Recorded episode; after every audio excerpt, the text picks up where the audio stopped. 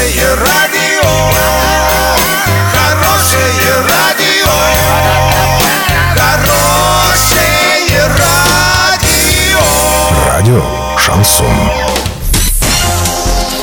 С новостями к этому часу Александра Белова. Здравствуйте. Спонсор выпуска «Строительный бум» ИП Халикова РМ. Низкие цены всегда. Картина дня за 30 секунд. Администрация Урска утверждает, что не имеет отношения к пожарным гидрантам в городе. А в Оренбургской области продлили режим чрезвычайной пожарной опасности.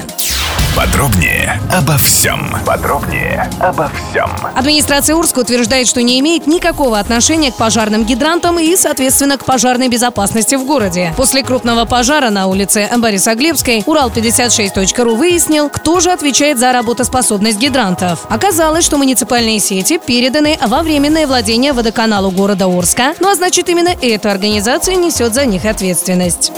В Оренбургской области в период с 17 по 20 мая ожидается пятый класс пожароопасности. Об этом предупреждает Главное управление МЧС по Оренбургской области. Напомним, до этого в Оренбурге уже объявляли пятый класс пожарной опасности на период с 12 по 16 мая. Теперь же его продлили как минимум до начала следующей недели.